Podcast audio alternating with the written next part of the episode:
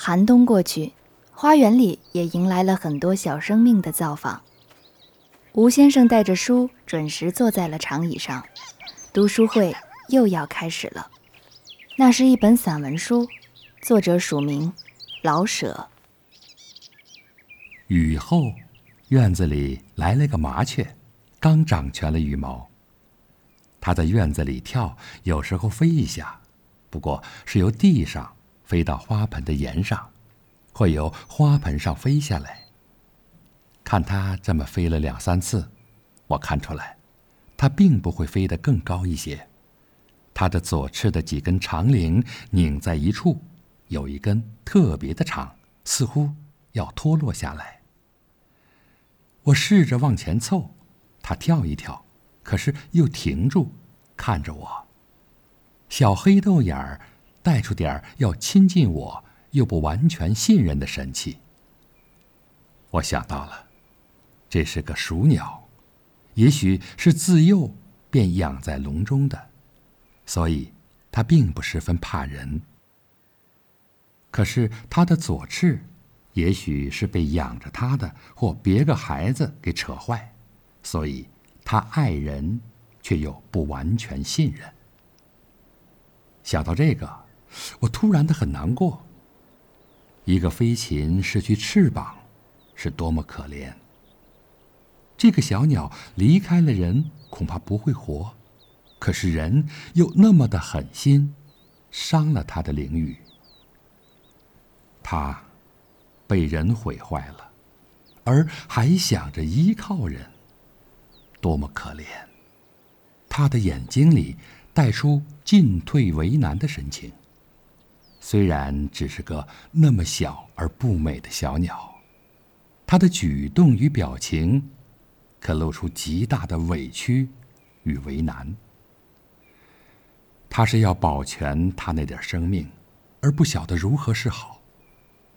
对他自己和人都没有信心，而又愿意找到些依靠。他跳一跳，停一停，看着我。又不敢过来。我想拿几个饭粒儿诱他前来，又不敢离开，我怕小猫来扑它。可是，小猫并没有在院子里。我很快的跑进厨房，抓了几个饭粒儿。等到我回来，小鸟已经不见了。我向外院跑去，小猫在影壁前的花盆旁蹲着呢。我忙去驱逐它，它只一扑，就把小鸟擒住了。被人养惯的小麻雀，连挣扎都不会，尾巴和爪子在猫嘴旁耷拉着，和死去差不多。瞧着小鸟，猫一头又跑进厨房，又一头跑到了西屋。我不敢紧追，怕它咬得更紧了。可是又不能不追，虽然看不见小鸟的头部，我还没有忘了那个眼神，那个预知生命危险的眼神。那个眼神与我的好心中间，隔着一只小白猫。就这么来回跑了几次，我不追了，追上也没用了。我想，小鸟已经半死了，猫又进了厨房。我愣了一会儿，赶紧的又追了去。那两个黑豆眼儿，仿佛在我心里争着呢。进了厨房，猫在一条铁桶旁蹲着。这铁桶是冬天生火通烟用的，春天里拆下来便放在厨房的小墙角。小鸟已经不见了，铁桶的下端，并没有完全扣在地上。开着一个不小的缝儿，小猫用脚往里边探。我的希望回来了，小鸟没死。小猫本来才四个月大，还没有捉住过老鼠，或者还不会杀生，只是叼着小鸟玩一玩。正在这么想着，小鸟突然出来了，猫倒像是吓了一跳，往后躲了躲。小鸟的样子，我一眼便看清了，顿时让我闭上了眼睛。小鸟几乎是蹲着，胸离地很近，就像人害肚子疼一样蹲在地上。它的身上并没有血，身子可似乎是蜷在一块儿，非常的短。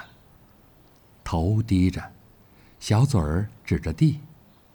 那两个黑眼珠，非常的黑，非常的大。不看什么，就那么顶黑顶大的愣着。他只有那么一点火气儿，都在眼里，像是等着猫再扑他，他没有力量反抗或逃避，又像是等着猫赦免了他，或者来个救星。生和死，都在这两眼里，而并不是清醒的。他是糊涂了，昏迷了，不然为什么由铁桶中出来呢？可是，虽然昏迷，到底有那么一点说不清的生命根源的希望。这个希望，使他注视着地上，等着，等着生或死。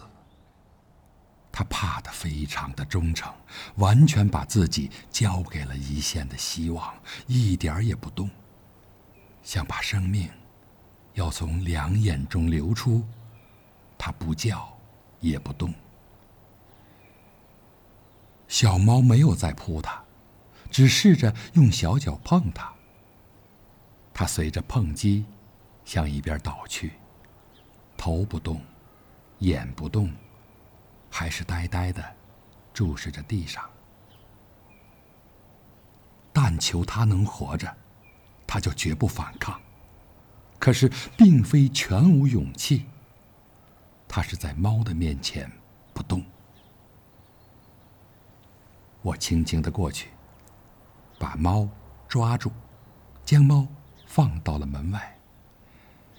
小鸟还没有动，我双手。把它捧起来。他确实是没有受了多大的伤，虽然胸前落了点毛。他看了我一眼，我没有主意了。把它放了吧，它准是死。养着它吧，家中没有笼子。我捧着它，好像世上一切的生命都在我的掌中似的。我不知怎么是好。小鸟不动，蜷着身，两眼还是那么黑，等着。愣了好久，我把它捧到卧室里，放在桌子上，看着它。它又愣了半天。忽然，头向左右歪了歪，用它的黑眼睁了一下。又不动了。